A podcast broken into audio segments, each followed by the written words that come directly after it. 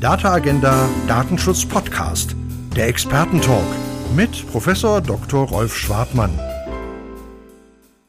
Sehr geehrte Damen und Herren, herzlich willkommen zum Data Agenda Datenschutz Podcast, neue Spülregeln aus Brüssel für Daten, künstliche Intelligenz und Plattformen. Dieser Data Agenda Podcast eröffnet die Podcast-Reihe von Data Agenda im Jahr 2023 und es ist ein besonderer Podcast.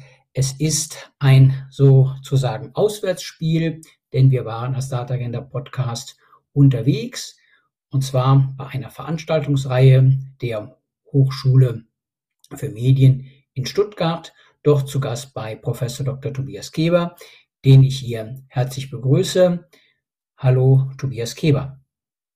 Ja, hallo zusammen, liebe Hörerinnen und Hörer. Freue mich auch heute äh, hier live nochmal äh, dabei zu sein äh, und freue mich auch, dass wir hier gemeinsam diesen, diesen Podcast, dieses Auswärtsspiel ähm, präsentieren können. Ähm, das ist im Prinzip jetzt die Folge eins. Da geht es um den Data Governance Act, den Data Act, also alles rund ums Datenschutzrecht und für diejenigen von Ihnen, die sagen, die Plattform und die künstliche Intelligenz ähm, äh, und die Regulierung interessiert mich auch noch. Da wird es den zweiten Teil in einem weiteren Podcast geben, der heißt Digital und Glücklich.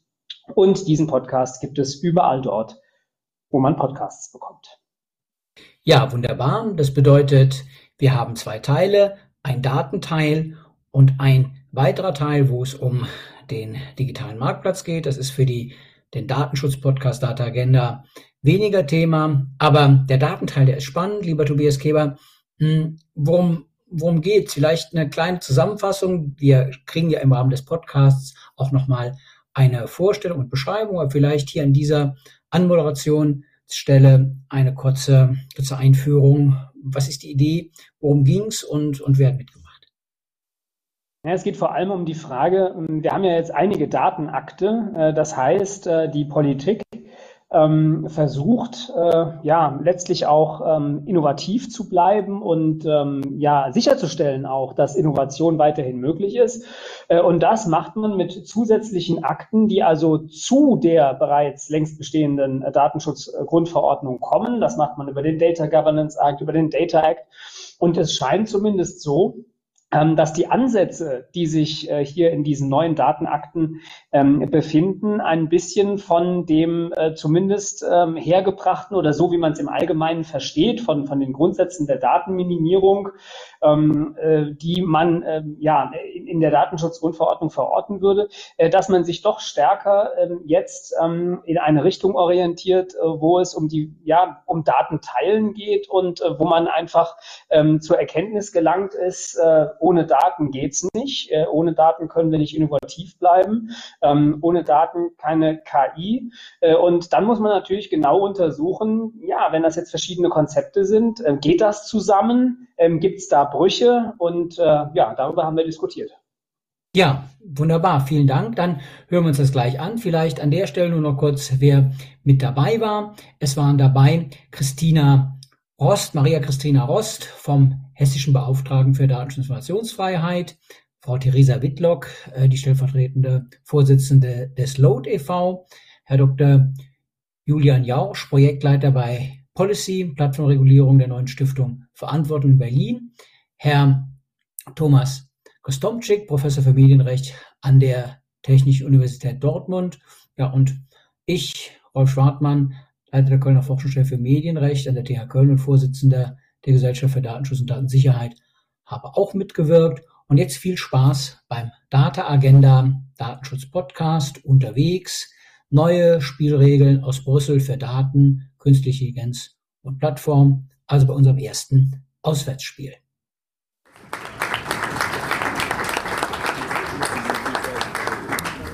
Ja, und dann starten wir gleich durch. Uh, unser Thema Digitalrecht 2025, so habe ich das Ganze mal äh, genannt. Ich stelle Ihnen zunächst mal ähm, das Panel vor, wie wir hier heute diskutieren. Wir haben einmal Theresa Whitlock, sie ist stellvertretende Vorsitzende bei dem LOAD e.V., das ist ein Verein für liberale Netzpolitik. Sie ist auch noch bei der Friedrich-Naumann-Stiftung tätig und ähm, ja, tief, tief in der Netzpolitik äh, tätig. Ich hatte sie auch schon in in einer meiner Lehrveranstaltungen.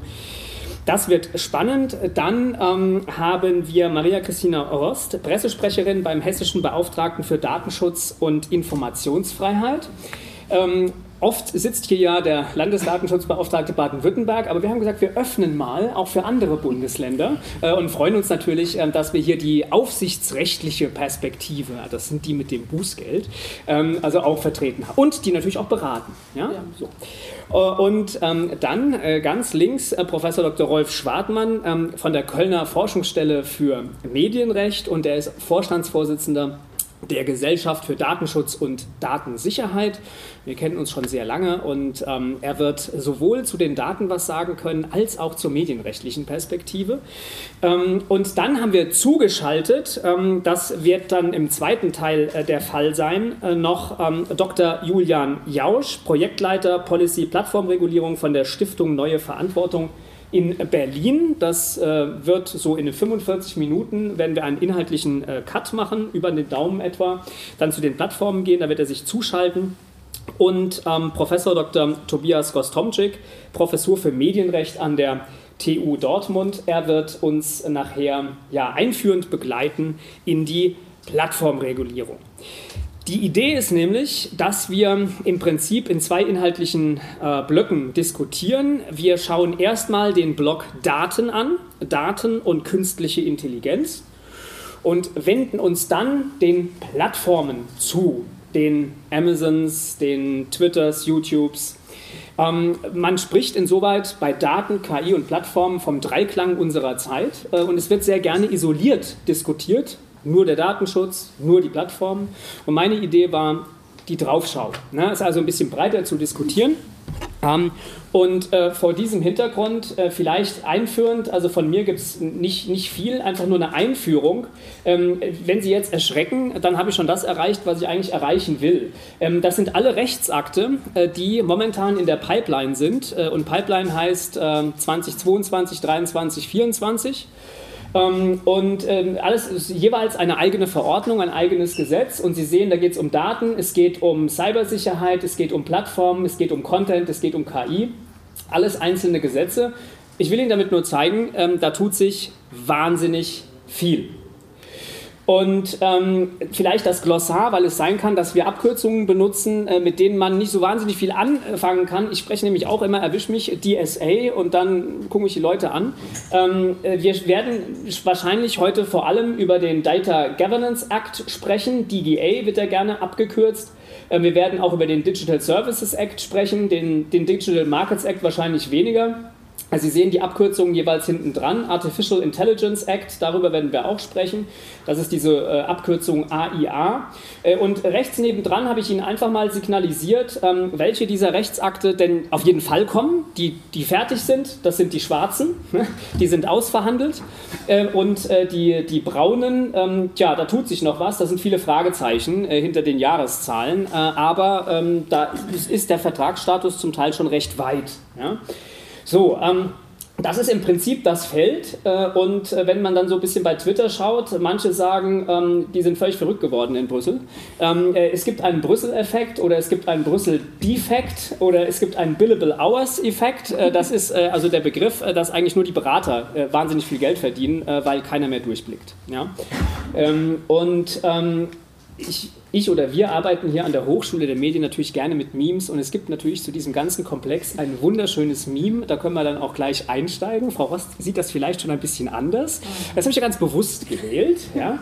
ähm, denn äh, wir haben hier einige Regeln. Äh, die Datenschutzgrundverordnung, da haben Sie alle schon von gehört. Äh, die Unternehmen finden das nicht durchgängig, äh, total super, äh, was da drin steht. Ähm, die GDPR, die Datenschutzgrundverordnung, das ist links oben das Kätzchen, das harmlose Kätzchen, das niedliche.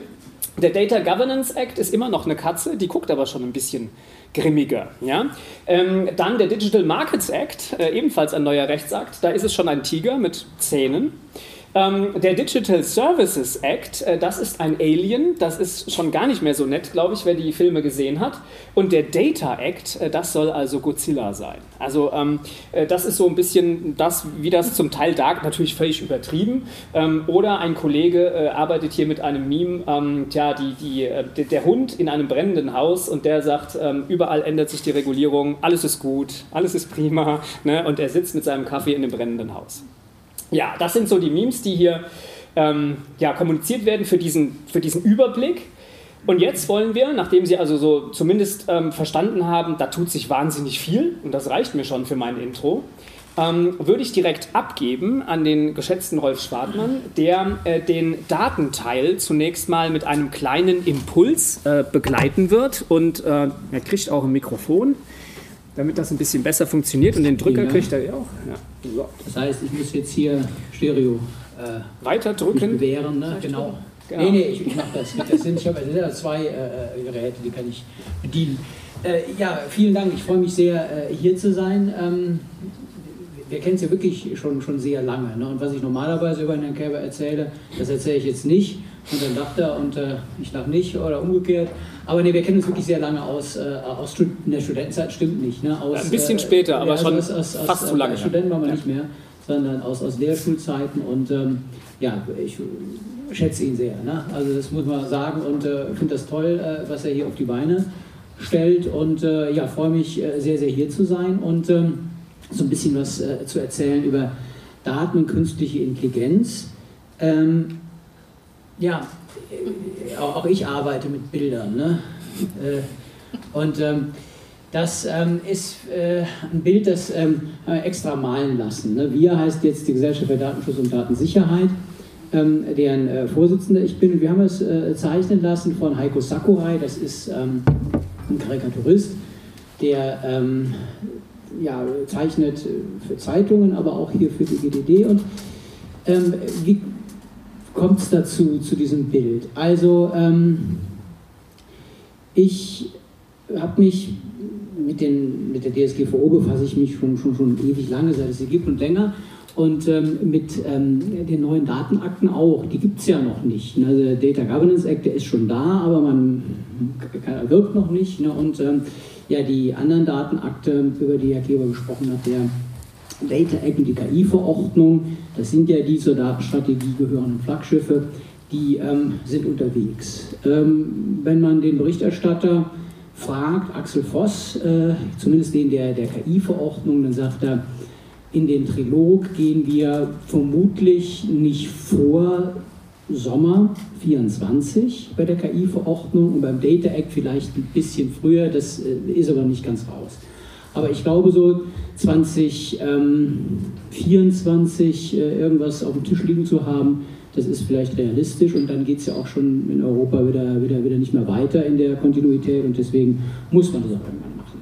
Ja, also das ist das, was wir uns jetzt anschauen. Das ist insofern ein bisschen atypisch, als wir uns über Datenakte im Wesentlichen ja unterhalten, die es noch nicht gibt, die unterwegs sind und die vor allen Dingen auch noch ähm, ja, formbar sind. Aber was man schon erkennen kann äh, bei dem Schiff Datenstrategie, ist, ähm, dass es eine ganz merkwürdige, ähm, kann man sagen, ähm, Ausguckbesatzung hat. Äh, ich hatte irgendwie als Kind immer Dr. Doolittle äh, gelesen. Dr. Doolittle ist so Tierarzt, äh, der äh, kann mit Tieren reden und der hat so ein Schiff und fährt rum und ähm, auf diesem Ausguck von dem Schiff sitzen, ähm, also sind so zwei Pferde und die äh, gibt es auch so in der Literatur, die heißen Stoß mich und zieh mich. Und die haben es äh, an sich, dass die unterschiedliche Richtungen zeigen. Der eine zeigt immer in die eine, der andere in eine andere Richtung. Die wollen immer woanders hin, das ist deren Wesen.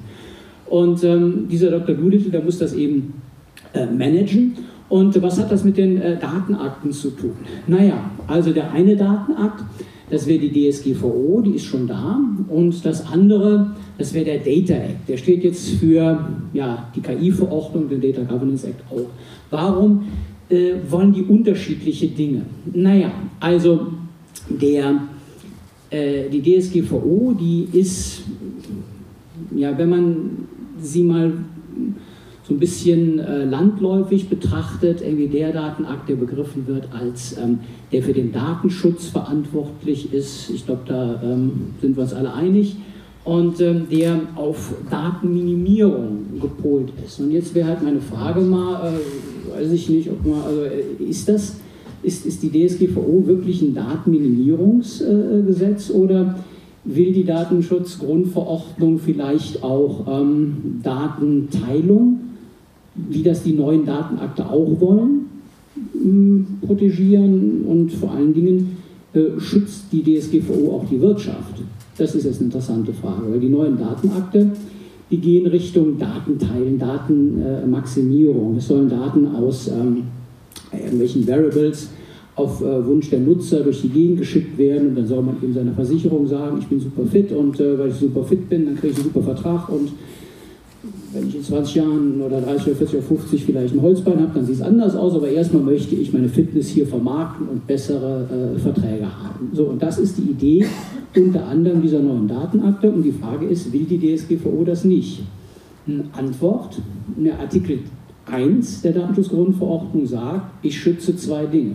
Zum einen die Verarbeitung von Daten, Schutz personenbezogener Daten und zum zweiten schütze ich eben auch den Binnenmarkt. Also mit anderen Worten, wir schützen in der DSGVO schon beides. Also insofern, das Pferd, das da in die Richtung, ich will Daten schützen, zeigt, ist richtig, aber es hat auch den Impuls in sich, die Wirtschaft zu unterstützen. Wenn man in den Erwägungsgrund 4 der Datenschutzgrundverordnung reinguckt, dann erkennt man, dass ähm, ja, da wirklich drin steht, der Datenschutz muss abgewogen werden mit vielen anderen Grundrechten ist also, wenn man so will, ein, äh, steht das da drin, ein Grundrecht, das dem Wohl der Allgemeinheit dienen soll. Ne?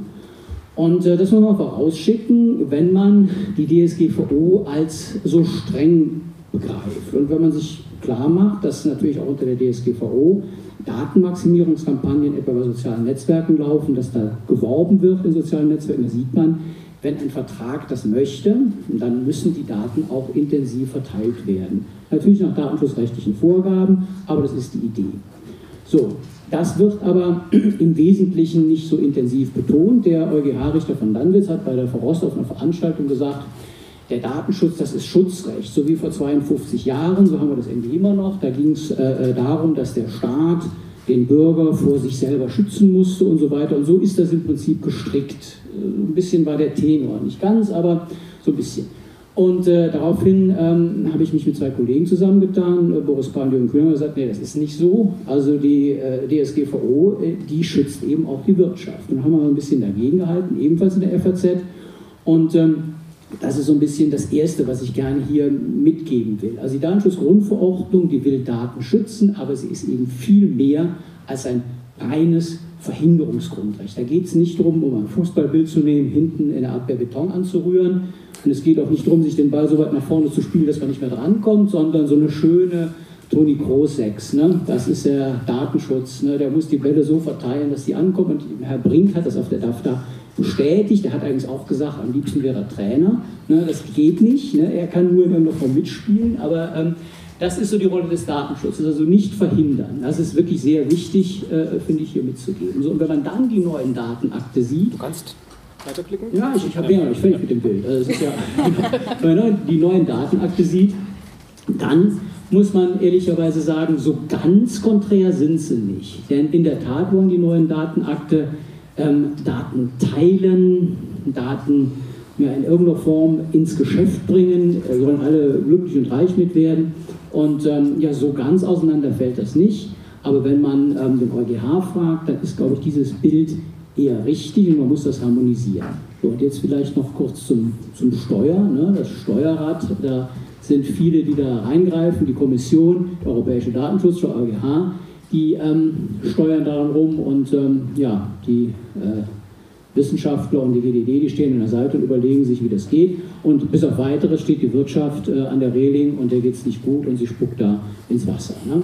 Also das ist im Prinzip ähm, die Lage, die wir jetzt haben. Und ähm, warum ist das jetzt im konkreten Fall ähm, auch rechtlich problematisch? Also was ich hier mal aufgeführt habe, ist die Datenstrategie der Kommission. Und was ganz wichtig ist zu wissen, ist, dass die Datenschutzgrundverordnung ein Plusrecht ist zu den neuen Datenakten. Es ist nicht so, dass man sagen kann, die neuen Datenakte die gelten nur für nicht personenbezogene Daten und dann kommen wir ja nicht in Kollision, sondern sie gelten ähm, für personenbezogene und nicht personenbezogene Daten, diese neuen Datenakte und die DSGVO, die muss eben zusätzlich eingehalten werden. Das heißt, wenn ich künftig, rede ich zu lang? Nee, nee, alles gut. Also, äh, wenn, äh, wenn ich künftig, ich muss sagen, ich aufhören soll, ne, da mache ich ganz schnell. Ähm, die ähm, die ähm, neuen Datenakte ähm, regeln insofern ähm, halt was ganz anderes als die DSGVO, als es um, wie gesagt, dieses Datenteilen geht. Und ähm, ja, was die Datenstrategie eben möchte, ist zusätzlich zu den Regeln der DSGVO eben ja, am Ende des Tages zusätzliche Regularien schaffen für dieses Datenteilen. Das geht eben nach dem Data Governance Act und nach dem Data Act.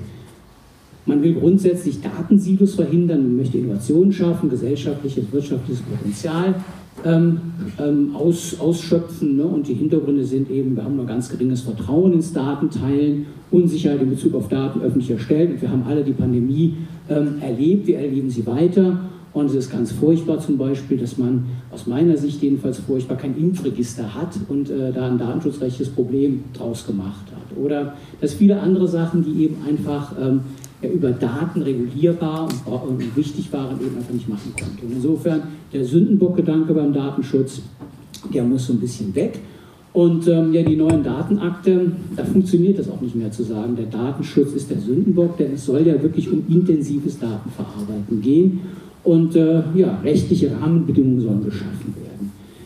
Äh, der Data Governance Act, der möchte Förderung der Verfügbarkeit und Nutzbarkeit von Daten. Daten sollen äh, von öffentlichen Sektoren äh, zur Weiterverwendung bereitgestellt werden, weiterverwendet werden und dann gibt es so Datenmittler und die sollen dann eben dafür zuständig sein, dass diese Daten auch schön verteilt werden und dann soll das alles ein faires Miteinander sein im Sinne des Gemeinwohls, wobei der Data Governance Act, da geht es mehr so um ja, um Wetterdaten, um Daten der öffentlichen Hand, dass man einfach gucken kann, naja, wenn jetzt, was weiß ich, eine Behörde einen Einkauf irgendwie startet und ähm, dann muss man eben gucken, haben die vielleicht schon irgendwie Sachen eingekauft, kann man ein bisschen abgleichen mit dem, was sie sonst noch eingekauft haben. Das wären so Szenarien, wo man einfach eben mal guckt, welche öffentlichen Daten gibt es und wie kann man das ähm, ja letztlich ähm, ordentlich machen und diese Daten verwenden. Das will der Data Governance Act. Und ähm, was ich eben gesagt habe, sieht man hier deutlich, ne, das Unionsrecht, dass ähm, der DSGVO, das äh, gilt fort. Also unbeschadet dieser neuen Datenakte gilt die DSGVO. Das bedeutet also, ich muss immer dann, wenn ich ähm, eine Datenverarbeitung legitimieren möchte, demnächst in die neuen Datenakte reingucken, mich fragen, was wollen die von mir, welche Pflichten äh, legen die mir auf und im nächsten Schritt muss ich ja immer noch gucken, was muss ich denn nach der DSGVO nicht noch zusätzlich machen. Also ich muss zuerst mal bei den Datenakten vorbei und dann bei der Verrost und sagen, äh, kommen wir denn auch klar. Und äh, das ist äh, für Datenschutzverantwortliche äh, ein Riesenbrett. Also ich glaube, das macht man sich gar nicht so klar, dass ähm, das Teilen und das Schöne und was da irgendwie mit verbunden wird, natürlich ein riesengroßes Pflichtenheft auch mit sich bringt. Also meine Euphorie ist insofern gebremst, äh, weil ich auch nicht so genau weiß, welchen Nutzen jetzt, wenn man den Data Act mal nimmt, denn ein Unternehmen davon haben soll, dass Daten ähm, aus Nutzerinteressen ja, hin und her geschoben werden. Der Nutzer hat ein Interesse dran, klar, das muss dann in irgendeiner Form auch für die Wirtschaft noch funktionieren. Und wenn ich mir vorstelle, wie ähm, hartleibig sich Apple und, und, und, Google verhalten, also wenn ich ein neues Apple-Handy habe und das mit meinem alten irgendwie ähm, ja, koordinieren möchte, dann quengelt mich das neue sofort zu und sagt immer, da äh, ist jetzt irgendwie hier ein Gerät in meiner Nähe, ich will irgendwie umswitchen, mach drück einen Knopf, dann drücke ich auf den Knopf und alles geht wunderbar, ich muss nur drei Passworte hinterher eingeben, dann passt das alles. Möchte ich aber ein Android-Handy auf ein äh, iOS-Handy überspielen, funktioniert es nicht. Und das ist äh, für meine Begriffe ein ganz deutliches Zeichen dafür, dass die Wirtschaft es wollen muss. Ansonsten ist die ganze Datenportabilität eben einfach ähm, nichts wert. So, und wenn ich als europäischer Gesetzgeber hingehe und Regeln schaffe, die das nicht mit in Bezug nehmen, habe ich ein Problem. Und damit bin ich, wenn man den Data Governance Act mal so ein bisschen hinter sich lässt, da habe ich mal so gegenübergestellt die Datenschutzgrundverordnung, der Data Governance Act, Was will das eine Gesetz, was will das andere Gesetz? Und da sieht man, die liegen wirklich parallel und zusätzlich. Wir müssen das nicht im Einzelnen durchgehen. Ähm, aber da sieht man eben an dieser Übersicht, ähm, ja, es gibt für die Einwilligung, für die Zweckbindung, für die Transparenz, für die Dokumentation immer eine Doppelregulierung jetzt. Ne? Und das ist ähm, schon anspruchsvoll, wenn man das umsetzen möchte rechtlich. Schauen wir uns mal kurz den Data Act an. Den Data Act, den gibt es wie gesagt noch nicht. Der soll den Zugang zu Daten und die Weiterverwendung für Verbraucher und öffentliche Datenzugangsrechte bei, äh, regeln. Ne? Und äh, es sollen Anreize für die Datenweitergabe und Nutzung im europäischen Datenökosystem geschaffen werden. Die Idee ist mal ganz grob gesagt, Apple und Google sollen irgendwann da stehen, über den Zaun dieses Wallet Gardens schauen und sagen, Mensch, dass ihr das so super hingekriegt habt, euer Ökosystem hier so äh, hochzuschieben und dass ihr hier die maximale Kohle verdient, wir hätten es nie geglaubt. Ne? Also wir äh, gucken jetzt von außen hier traurig rein, weil man darf ja leider keine Daten mehr mit uns teilen, das will der Data Act nicht, der möchte, dass äh, die draußen bleiben. Ich kann ja schon verstehen, ne, diesen Protektionismus, es muss aber auch noch irgendwas bringen. Also wenn ich jetzt äh, keine Ahnung, Automobilhersteller bin und soll meine Daten aus dem Auto oder wem auch immer die Daten gehören, vielleicht gehören sie einem Fahrer, einem Beifahrer, vielleicht einem Zulieferer, wem auch immer, die sollen dann schön geteilt werden. Na, warum soll ich diese Daten denn teilen, wenn ich da kein Geld für kriege, was gar nicht zwingend ist? Und vielleicht mache ich es lieber so, dass ich es Apple oder Google gebe, weil da kriege ich wenigstens noch ein bisschen Kohle. Also insofern ist das auch wirtschaftspolitisch extrem äh, sagen, ambitioniert, was äh, der europäische Gesetzgeber da macht. Und ob das klappt, das weiß ich halt nicht. Beim Auto sieht man hier sehr deutlich, ne, dass die Anführungsstrichen das Gehören der Daten, sprich wer hat die Souveränität über die Daten, extrem vielschichtig ist. Ne, gehören sie dem Fahrer, dem Beifahrer, dem Hersteller, dem Navigationsanbieter. Und der Data Act, der will auf all diese IoT Gerät zugreifen. Das Auto ist ein IoT-Gerät par excellence. Das ist ja für mich das, das, das vernetzte Endgerät ähm, ja, der Zukunft, der Gegenwart. Ne? Klar, jeder, der ein vernetztes Auto fährt, der weiß, das lenkt mal in eine andere Richtung als man selber. Wenn man nicht geblinkt hat, dann läuft auch schon nichts mit dem Abbiegen. Ne? Und äh, das ist eben einfach was, was die Autos schon jetzt machen. Und ähm, ja, die müssen eben in diese Regulierung eingefasst werden. Und äh, das sind nicht nur die Autos, das sind auch die vernetzten Rasenmäher, das sind die vernetzten Kühlschränke, die äh, eigenständig beim Rewe Milch bestellen oder was auch immer, die müssen alle in diese Datenteilwelt reingebracht werden, jedes IoT-Gerät. Also insofern ein riesengroßer Anwendungsbereich. Auch hier geht die DSGVO vor. Das sind die Stakeholder, die eine Rolle spielen in den Datenakten.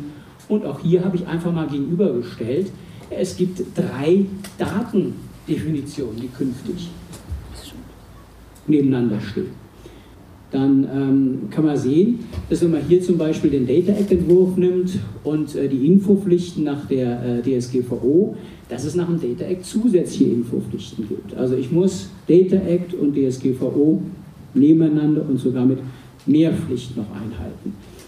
Bei der Datenportabilität ist ganz anders gestrickt, die Datenportabilität nach dem Data Act als nach der DSGVO bezieht sich auf alle Daten und die müssen auch genommen werden. Das ist der absolute Wahnsinn. Die äh, Datenportabilität, die läuft aktuell leer. Warum läuft sie leer? Es kann ja sein, dass ich Daten übertragen möchte, aber wenn der, der sie nehmen soll, sie nicht will, dann muss er sie nicht nehmen. Deswegen ist das Ding letztlich ja, nicht viel wert. Das soll nach dem Data Act anders sein. Sie müssen auch genommen werden. Was soll ich davon haben? Das erklärt mir der Data Act nicht. Der sagt einfach nur, der Nutzer muss das wollen. Und ähm, damit ähm, ja, ist es für meine Begriffe aber nicht getan. Wie das gelöst werden soll, weiß ich nicht. Bei der Sicherheit der Verarbeitung, wenn man das nebeneinander stellt, sieht man, der Data Act, der nimmt ähm, Pseudonymisierung, Anonymisierung in Bezug, wie die DSGVO auch, gibt aber noch weitere Pflichten auch mit rein, ne, bei der Sicherheit der Verarbeitung. Ähm, ja, das ähm, waren die Datenakte, KI-Verordnung. Soll ich ein bisschen erzählen? Oder ich will erstmal ein bisschen diskutieren, ja, genau. Ähm, ja, vielen, vielen, Dank, lieber Rolf, für den, für den Input. Ähm, da scheint mir jetzt, ähm, ja, also was wichtig ist, einmal ähm, der Data Act und der Data Governance Act ja, schlagen zumindest eine etwas andere Schwerpunktsetzung und, und Richtung ein, ne, in Richtung Daten teilen, ne, weil man die braucht, die Daten auch für die KI-Verordnung. Und zwei Dinge ähm, hast du gesagt, da würde ich direkt mal Frau Rost fragen. Ähm, einmal der Personenbezug scheint in, künftig noch wichtiger zu werden, äh, weil die Frage ist, äh, bewege ich mich nur innerhalb der, der Datenschutzgrundverordnung? Ist auch noch der Data Act anwendbar? Äh, sind es Maschinendaten? Sind es Maschinendaten mit Personenbezug oder ohne Personenbezug? Also gerade beim, beim hochautomatisierten Fahren oder beim autonomen Fahren. Ähm, erste Frage, kriegen wir das überhaupt abgegrenzt? Ne? Also was ist denn heute noch äh, Personenbezug und Personenbeziehbarkeit?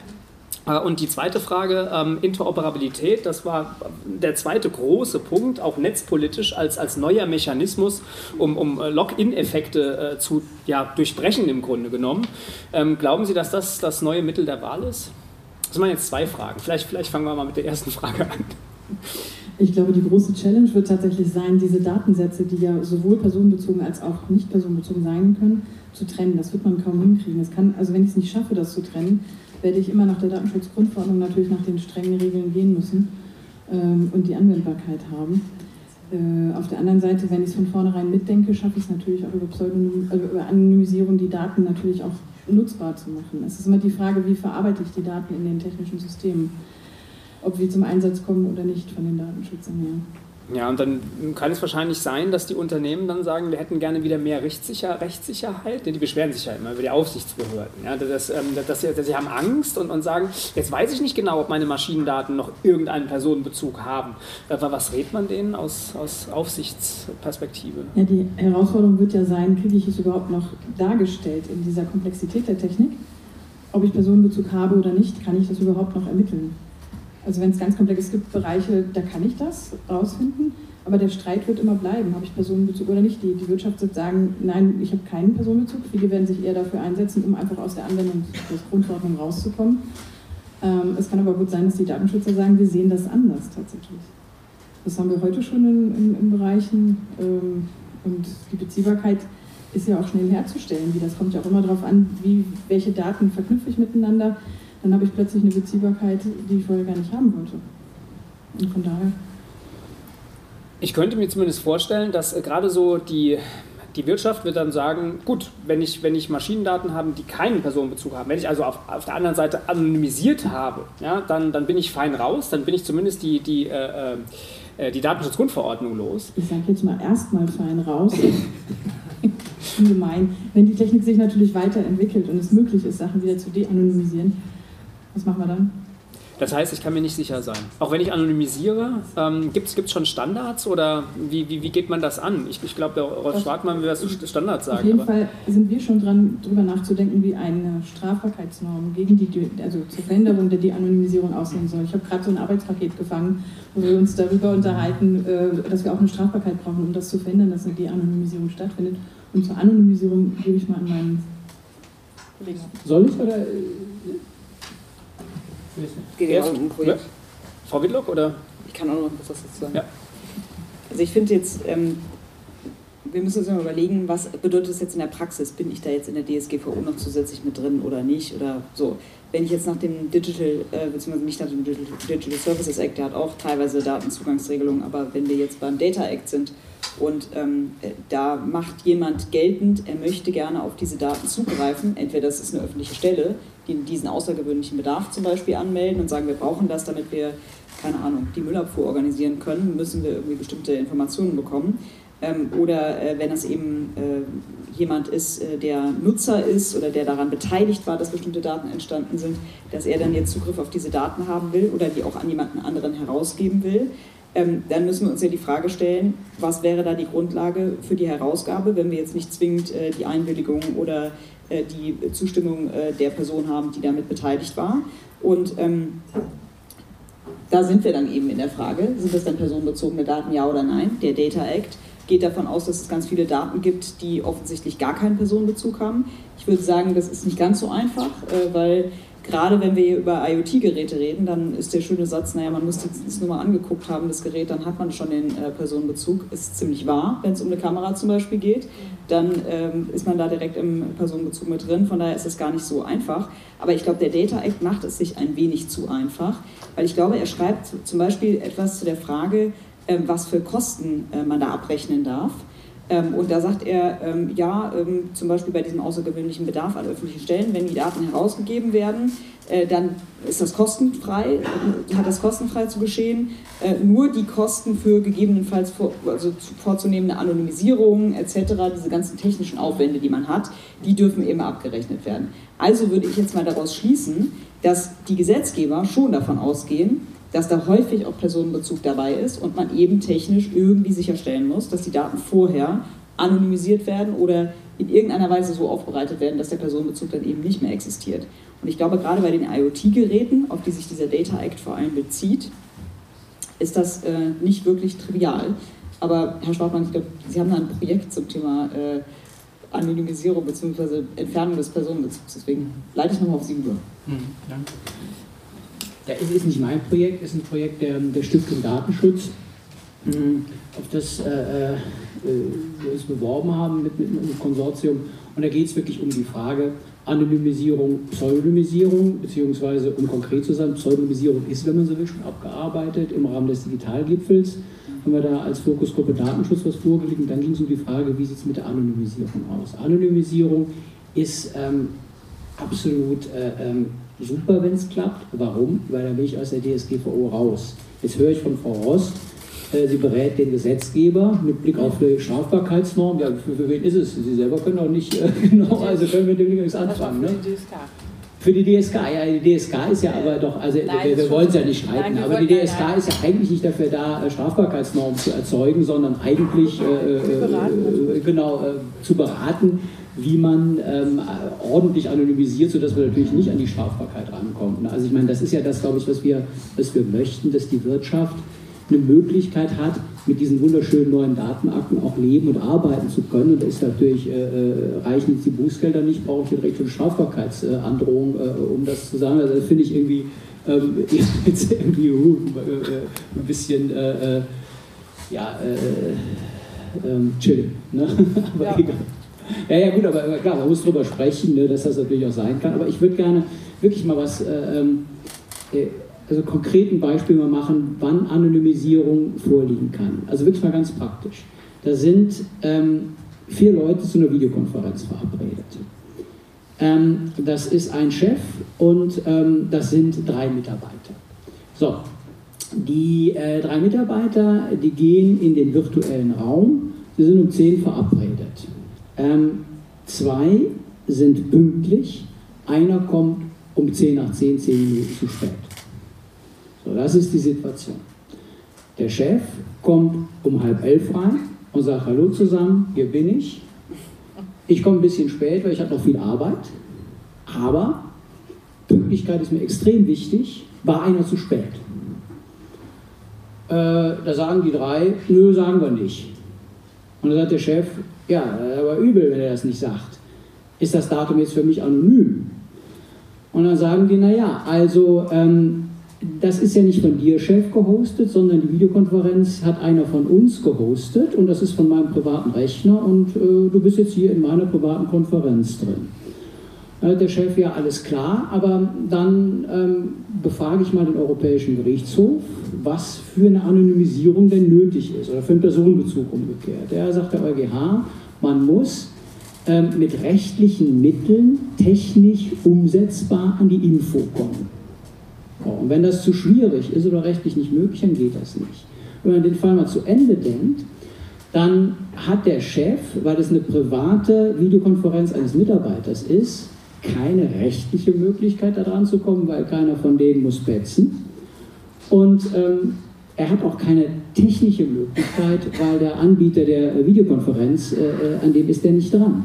Der hostet das Ding ja nicht.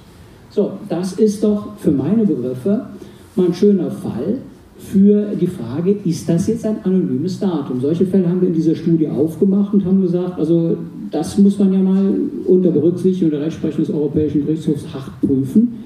Ähm, was spricht in dem Fall denn gegen eine Anonymisierung? Das hört sich vielleicht komisch an, weil es ein einfacher Fall ist, aber ich finde den eigentlich ähm, ziemlich, ziemlich einleuchtend. Also wenn ich den EuGH zugrunde lege, habe ich ein anonymes Datum. Und damit bin ich, glaube ich, erstmal ganz, äh, äh, ganz gut unterwegs. Ne? Würde die Wirtschaft dann freuen? Ne? Die würde ja, sagen, gut, was wir mit den Daten anfangen, muss man sehen. Aber Ähm, man, man äh, wird auf jeden Fall mal einen Bereich von Daten ausparzellieren können, mit denen man mal sicher arbeiten kann. Und Frau Whitlock hat total recht und, und, und Frau Rost auch. Äh, der, der Data Act, dem ist das, der, der Data ist das völlig egal. Ne, die, äh, äh, wenn, man, wenn die Dinger irgendwie so auf einen zugeflogen kommen, dann denkt man, ja, die sind ja gar nicht für personenbezogene Daten. Doch, natürlich sind sie das. Sie sind für alle Daten, für die personenbezogenen, für die nicht personenbezogenen.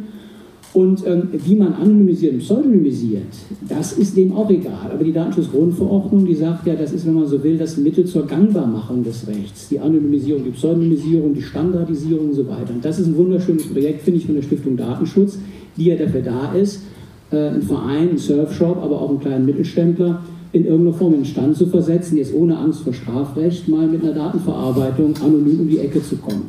Und dafür ist das Ding gemacht. Das wird nächste Woche am 7.12. vorgestellt, kann man digital dabei sein.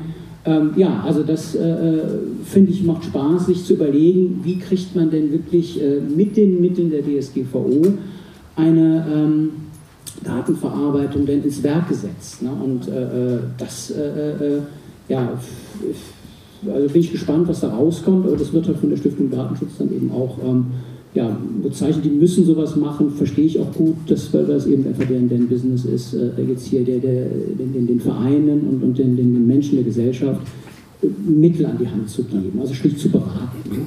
Also Anonymisierung als ein ganz wichtiges Tool, dann mhm. auch in der Zukunft für die, für die Wirtschaft. Ähm, wir haben äh, vorhin noch einen zweiten Punkt angesprochen ähm, und ähm, also ein wirksamer Mechanismus wäre jetzt Anonymisierung.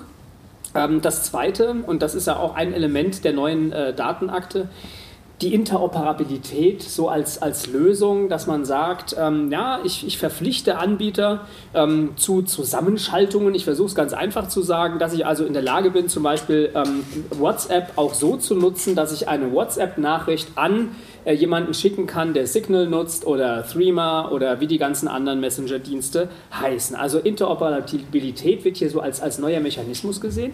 Und da frage ich Sie, Frau Rost, ähm, äh, von Berufswegen müssen Sie damit leben, äh, dass man immer sagt, ja, das ist so, so das, das, das Verhindernde, was Sie nicht sind, aber ähm, da, da wird zumindest auch immer eins mit, mit, oder mit problematisiert. Dann heißt es ja, Interoperabilität ist erstmal eine super Idee, aber was machen wir denn mit dem Datenschutz?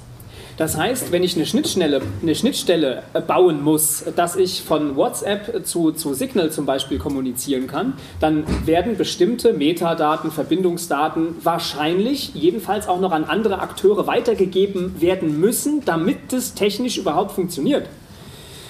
Was machen wir denn da?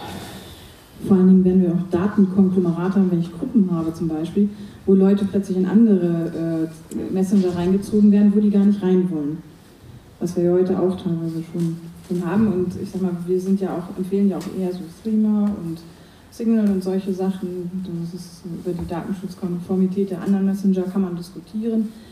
Ähm, das wird ziemlich schwierig werden, weil ich brauche ja eine Grundlage, auf der die Daten auch von A nach B gehen können. Jetzt könnte man natürlich sagen, der Data Act sieht das vor, ähm, dass man das so machen kann. Aber reicht das aus als Grundlage? Es steht halt nur drin, man, man will Interoperabilität, aber man sagt aber natürlich, man gibt kein How-To. Ne? Und, und da sagen die Datenschützer, es geht eigentlich gar nicht. Ne? Also, also das ist der, der, gesetzgeberische Wille, vielleicht auch der politische Wille, aber ähm, rein technisch wird das schwer ohne Datenweitergabe. Wie, wie, wie matcht das denn die Netzpolitik? Ja, also ich muss mal ganz ehrlich sagen, aus unserer Perspektive ist Interoperabilität auch teilweise Quatsch.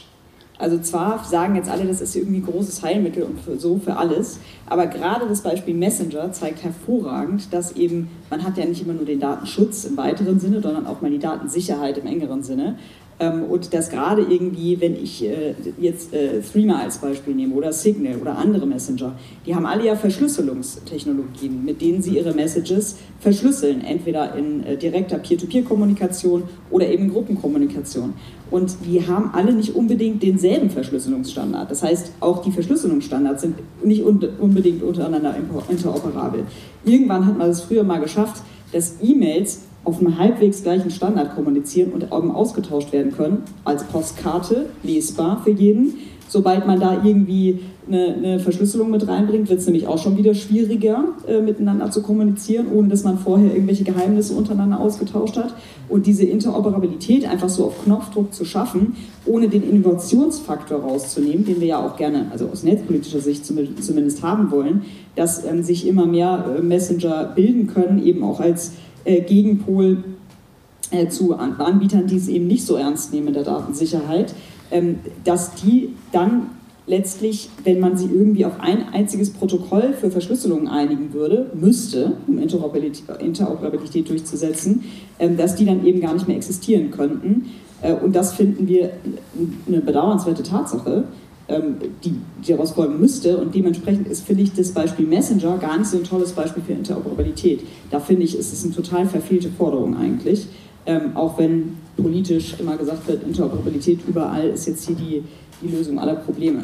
Ähm, ich glaube, da reden wir eher über andere Fälle, wenn man irgendwie seinen Nutzer-Account, äh, den man jetzt bei Twitter hatte, zu Mastodon umziehen will, weil man da jetzt quasi seine neue Online-Präsenz aufbauen will. Und da sind wir dann aber auch wieder in so, so Sachen wie, was ist denn mit DMs, mit äh, persönlichen Nachrichten, die ich geschrieben habe mit anderen Leuten? Oder was ist mit äh, Leuten, denen ich folge, die mir folgen? Irgendwie das ganze Netzwerk. Kann ich das dann einfach so mitnehmen, ohne den vorher dazu Bescheid gegeben zu haben? Weil die gegebenenfalls auch öffentlich einsehbar äh, sichtbar gemacht haben, wem sie selbst gefolgt haben und so weiter und so fort. Also da sind wir schon wieder in schwierigen äh, Situationen oder in schwierigen Fragestellungen, was den Datenschutz betrifft. Ähm, aber ich finde, solche Beispiele sollten wir eher in den Blick nehmen als eine ähm, Peer-to-Peer- oder Gruppenkommunikation, weil da finde ich, Interoperabilität ist eigentlich keine gute Forderung. Ich finde das, das, das Twitter-Mastodon-Beispiel äh, schon deswegen so interessant, weil ähm, das auch wieder ein Beispiel ist. Man kann das zunächst mal nur datenschutzrechtlich sehen. Und dann wird man sagen können, wenn ich die nebeneinander lege, Twitter und Mastodon, aus datenschutzrechtlicher Perspektive ist Mastodon die bessere Wahl. Das gibt es keine Diskussion. Das Problem ist dann aber, wenn wir nachher äh, zur, zur Plattform gehen, Frage in die Technik, ist Herr Gostomczyk eigentlich schon da äh, in, der, in der Konferenz? Nur, nur mal ganz kurz. Noch nicht? Kann ich noch? Bitte? Doch, ja, ja, gut. Aber ich, ich, ich rede ich red erst. Ah, super, Herr Gostomczyk. Grüß Sie. Aber ich, ich ja, genau. Sehr gut, alles, alles gut. Ähm, dann machen wir aber noch weiter. Also die, die datenschutzrechtliche Seite ist die eine. Ne, da würde ich sagen, ich gehe auf Mastodon. Äh, ob ich da jetzt Follower habe, ist nochmal ein ganz anderes Problem. Eher kommunikationswissenschaftliches, ob das so funktioniert. Aber ähm, wenn ich mir dann aber die Plattformverantwortlichung, äh, äh, Verantwortlichkeit angucke, ne, dann, dann sagt mir das System Plattformregulierung, zu dem wir nachher kommen, ähm, du musst moderieren, beziehungsweise du musst, äh, gut, du musst nicht immer moderieren, aber du musst jedenfalls Mechanismen haben, um Hate Speech zu begegnen. Ja? Und wenn irgendwo Hate Speech auftaucht und jemand pöbelt, dann mutest du den, schmeißt du den raus, löschst den Post, jedenfalls du agierst. Und da möchte ich jetzt mal sehen, wie das bei Mastodon funktioniert. Wir haben bei Mastodon wie viele tausend Instanzen? Ich weiß es nicht. Wer moderiert? Naja, derjenige, der die Instanz hat. Und dann sitzen da, also da ist jemand, der hat sich einen Spaß draus gemacht, einen eigenen Mastodon-Server zu betreiben. Den hat er im Keller stehen, da sind 500 Leute drauf. Und der soll jetzt Hate Speech moderieren? Ernsthaft? Ja, also das, das heißt, die, die, die Systeme, ähm, man muss ja nicht nur den Datenschutz sehen, sondern eben auch diesen, diesen plattformregulierenden Teil. Und ich weiß auch gar nicht, auch der DSA, den wir uns nachher angucken, äh, ob der Mastodon gescheit abbildet, das wird nicht funktionieren. Also beziehungsweise das läuft da an der Stelle leer. Ja. Also wenn ich da an der Stelle wirklich einen ganz, ganz wichtigen Punkt, diese ähm, ja, Konvergenz, ne? Äh, äh, das kennen wir ja von Medien, alles ist irgendwie eins. Und hier ist es natürlich auch so, ich meine, das, was du da ansprichst, ähm, mit äh, der, der Content-Moderation in den Instanzen ist für meine Begriffe äh, mit der datenschutzrechtlichen Brille ähm, überhaupt nicht, nicht, nicht äh, ja, gesehen. Ne? Und äh, da muss ich fragen, also was, was will man eigentlich lieber? Pest oder Cholera? Möchte ich lieber irgendwie den Datenschutz wahren oder möchte ich lieber das Haftungsrecht wahren? Was ist am Ende teurer? Was ist schlimmer für äh, die Gesellschaft? Dass ich den Hass nicht reguliert kriege und dass halt jeder ähm, Pistoliero, wie du gerade gesagt hast, irgendwie eine Instanz aufbauen kann, die er moderiert. Da entstehen ja wirklich, auch wenn man das mal blöd zu Ende denkt, ja auch, auch wenn man sagen, Unruheherde, äh, die man überhaupt nicht äh, zentral steuern kann. Also man kann ja über äh, die zentralen Netzwerke äh, sagen, was man will, aber immerhin gibt es da eine Maßgabe und dann haben wir natürlich das Problem, dass wir über den DSA in den Griff kriegen müssen, wie man das jetzt äh, an äh, Standards äh, knüpft, die den Staat, der dafür verantwortlich ist, letztlich das Recht einzuhalten, nicht zum Beckenrandschwimmer macht. Das sehen wir bei Musk, das sehen wir äh, auch, auch, vorher schon bei Twitter. Das ist ein Riesenproblem, dafür ist der DSA angetreten. Wenn sich, was ich nicht glaube, persönliche Meinung, äh, Mastodon durchsetzt, ja, dann äh, wird das komplett unterm Radar des DSA nicht durchsegeln, aber da kann der DSA nicht greifen. Das ist richtig. Und um das große Bild zu machen, Du hast gesagt, man müsste sich natürlich den Datenschutz und ähm, die Digitalregulierung, Haftung und, und, und, Wettbewerb zusammen anschauen. Naja, wenn ich jetzt sehe, dieses Bild, was du am Anfang hattest, äh, mit den vielen Datenakten, die unterwegs sind, also ich persönlich habe keinen Überblick über das, was gerade ansteht. Und äh, ich äh, ähm, bin da auch irgendwie gar nicht, irgendwie schäme mich auch nicht deswegen, es ist einfach zu viel. Äh, äh was ich aber sehe, ist, dass keine Linie drin ist wenn man so einen Preis für gute Gesetzgebung äh, vergeben würde, oder sich fragen, wie macht man das, würde man sich doch fragen, pass mal auf, Kinder, was haben wir jetzt? Wir haben fünf Grundprinzipien, die lauten, ich muss mich um Transparenz kümmern, um Zulässigkeit und da will ich noch Datenpriorität machen. Wie hat es die DSGVO geregelt? Kann ich denn bei den neuen Datenakten da nicht irgendwie draufgehen und kann ich von da aus nicht weiterarbeiten. Also so wie man das irgendwie als vor, weiß ich nicht, 120 Jahren beim BGB gemacht, wo man sagt, komm, was haben wir denn jetzt? Aber wir haben einen allgemeinen Teil, da kommt irgendwie rein, was macht ein Minderjähriger und wie kommt ein Vertrag zustande und so weiter. Und dann gibt es dann hinten noch, äh, wenn einer stirbt und wenn einer was liest und so weiter, kam später. Auf jeden Fall mit System das Ding ausgeformt. Es ist eine absolute Katastrophe, wie das gerade regulatorisch in Europa läuft. Da sind äh, zig Kommissare mit befasst, zig Generaldirektionen und dann untereinander wird das äh, völlig inkonsistent nebeneinander gestellt. Und äh, unser Eins steht daneben und fragt sich, ey, was ist das eigentlich?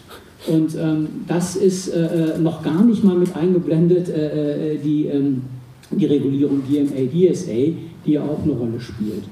Und äh, wenn ich dann die KI-Verordnung da noch sehe, die da steht, ne, die natürlich irgendwie ein kleines, doofes Problem hat, wenn ich davon ausgehe, dass künstliche Intelligenz wirklich schlauer ist als der Mensch, dann kann ich ihr ja nicht mehr widersprechen, ansonsten macht das ja alles keinen Sinn. Dann gerate ich aber in Kollision mit dem äh, Schuldprinzip und der Verantwortlichkeit von Menschen. Und das ist der, äh, wenn man so will, Fehler, den äh, die KI-Verordnung einfach nicht auslösen kann. Und da haben wir noch gar nicht drüber geredet, dass die KI-Verordnung die Hochrisikoanwendungen vielleicht nicht ordentlich skaliert. Also das äh, ist echt, äh, ähm, finde ich, ein, ein, riesengroßer Missstand gerade, der einen fast melancholisch macht. Zum, zu dem Punkt äh, KI-Verordnung tatsächlich, ähm, das machen wir jetzt ein bisschen kürzer, weil Herr Gostomczyk schon wartet. Ähm, ich möchte nur auf eins hinweisen. Ähm, die KI-Verordnung definiert zunächst mal, was äh, KI überhaupt ist. Ne? Wenn, wenn ich was rechtlich reguliere, dann muss ich sagen, was das ist. So, da tut es sich ein bisschen schwer. Wenn Sie das mal lesen, hier den Artikel 3 mit den Begriffsbestimmungen, also insbesondere die Techniker, äh, wenn die das aufmerksam äh, lesen, äh, vor allem in den Anhang 1, ich habe Ihnen das ähm, ja insoweit schon zusammengeklebt. Man muss in, der KI-Verordnung ewig lang blättern, bis man das findet. Ist also nicht sehr usable. Ähm, wenn man das also so liest, dann sind Sie bei fast allem direkt in der KI drin. Ja? Ähm, also wir zum Beispiel auf jeden Fall mit unserem Forschungsprojekt zu autonomen Putzrobotern sind voll in der KI-Verordnung, definitiv. Also was machen die? Die putzen autonom, die fahren auf öffentlichen Plätzen. Ähm, die Technik, die da verbaut ist, ähm, das ist KI. Äh, und Hochrisiko-KI, die dann ganz stark reguliert ist, äh, da sind sie zum Beispiel drin, äh, jedenfalls nach der Definition, ich habe mir die einfach mal aus dem Entwurf hier äh, rausgenommen, äh, wenn Sie ein Forschungsprojekt haben, wo es um Learning Analytics geht in der beruflichen Weiterbildung da sind sie Hochrisiko-KI, ähm, müssen Risikomanagement, Assessments machen, äh, die Testdaten, ähm, Fragen an die Datenqualität. Ähm, da gibt es Bestimmungen, die, die Trainingsdaten, wie die aussehen müssen. Ne? Also da, da gibt es wahnsinnig viele Vorschriften, äh, wenn ich also jetzt Learning Analytics zum Beispiel mache. Ne? Also das, das ist ähm, ein dickes Brett, auch, auch die, die KI-Verordnung. Ich glaube, Frau Whitlock noch ganz kurz dazu und dann würden wir überleiten zum Digital Services Act. Ich will zwei ganz kurze Sachen loswerden zur KI-Verordnung, weil wir wollten ja auch ein bisschen darüber sprechen. Deswegen habe ich zwei Punkte äh, mir mitgenommen, die ich auf jeden Fall äh, hier loswerden will dazu. Und zum einen ist das, ähm, wenn man sich mal anguckt, was das Regelungsobjekt ist der, der jeweiligen Verordnung, über die wir jetzt gerade gesprochen haben, dann ist es bei KI was ganz fundamental anderes. Es wird auf einmal eine Technologie reguliert. Das kennen wir sonst irgendwie so von der Gentechnik oder irgendwie so aus dem medizinischen Bereich. Also da wird ganz anders an das Thema herangegangen, Grund, von der Grund, vom Grundsatz her. Und deswegen hängen sich auch so viele Leute an dieser Definition auf. Deswegen ist dieses Definition diese Definition nicht nur wie immer so, ah ja, okay, kann sein, dass es irgendwie in ein paar kleinen äh, Stellschrauben jetzt irgendwie voneinander abweicht, was hier in der Info-SOC-Richtlinie zu digitalen Diensten stand und was jetzt im DSL zu digitalen Diensten stand. Ähm, so können wir mit leben. Aber da ist, geht es ja jetzt wirklich fundamental darum, was ist es, was hier gerade reguliert wird. Und dementsprechend hängen sich an dieser Definition auch so viele Debatten aktuell auf und die ganze Wirtschaft ist äh, überall am Lobbyieren, ähm, das, äh, das eine soll auf keinen Fall da rein und irgendwelche Haushalts-KI soll auf keinen Fall da rein und so weiter und so fort.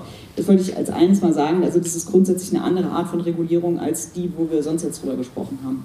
Und der zweite Punkt, was ich sehr schön finde an der KI-Verordnung, ist hinten diese KI-Reallabore, die ähm, da geboren werden. Und es ist so ein bisschen ähnlich diesem Datenaltruismus, der erlaubt werden soll, dass ich selber meine Daten auch spenden kann und so weiter für andere Zwecke und dann irgendwie die Zweckbindung nicht mehr so ganz ernst genommen wird wie früher ähm, in anderen Ver Verarbeitungskontexten. Und da ist es bei den KI-Reallaboren auch so, dass man sozusagen, man mal sehen, wie das ausgestaltet wird, aber dass man sozusagen unter vollkommener Ausnutzung dessen, was man so rechtlich äh, zulässigerweise mit ein bisschen weniger Regeln machen könnte, solche Laborumfelde schaffen will, wo man dann mal was ausprobieren darf, um gerade dem entgegenzutreten, was sonst immer gesagt wird, naja, mit dieser KI-Regulierung, was schaffen wir denn da, dass die Research- und Development-Abteilungen von den großen Tech-Unternehmen dann halt in Indien forschen. Ja? Wow. Äh, und dann haben wir nicht nur mehr äh, die äh, technologische Entwicklung in Europa verloren, sondern jetzt auch unsere klugen Köpfe, die an Universitäten oder sonst was forschen. Und deswegen finde ich diese KI-Reallabore, je nachdem, wie sie jetzt ausgestaltet werden, eigentlich ein super Instrument, was da in der KI-Verordnung drin steht. Ja, Reallabore und ähm, haben wir ja gerade auch hier an, an, der Hochschule durchaus auch Forschungsprojekte, die mit, mit Reallaboren arbeiten. Ähm, also interessante Entwicklung. Ja, meine Damen und Herren, ich hoffe, Sie sind jetzt ein klein wenig näher vertraut mit den Besonderheiten der Datenregulierung aus Brüssel, denn in der Tat haben wir es ja mit einem komplexen und neuartigen Geflecht zwischen DSGVO und neuen Datenakten zu tun. Das war der Data Agenda Neue Spielregeln aus Brüssel für Daten, künstliche Intelligenz und Plattformen. Es war ein Data Agenda Podcast unterwegs ein Auswärtsspiel. Vielen Dank auch an Tobias Keber, dem ich gerne das Schlusswort bei der Verabschiedung geben würde. Ja, vielen Dank, äh, liebe Hörerinnen und Hörer. Und wir hoffen, ähm, Sie, Sie, Sie fanden es spannend und na gut, eins kann man, glaube ich, zusammenkehren. Ähm, es bleibt spannend und es gibt viel zu tun für Datenschützer. Man wird sich auch in Zukunft weiter neu orientieren müssen. Vielen Dank und bis demnächst beim Data Agenda Datenschutz Podcast. Und es ist der erste Data Agenda Podcast im neuen Jahr. Deswegen noch einmal alles Gute für 2023 und bis zum nächsten Mal. Das war der Data Agenda Datenschutz Podcast, der Expertentalk mit Professor Dr. Rolf Schwartmann.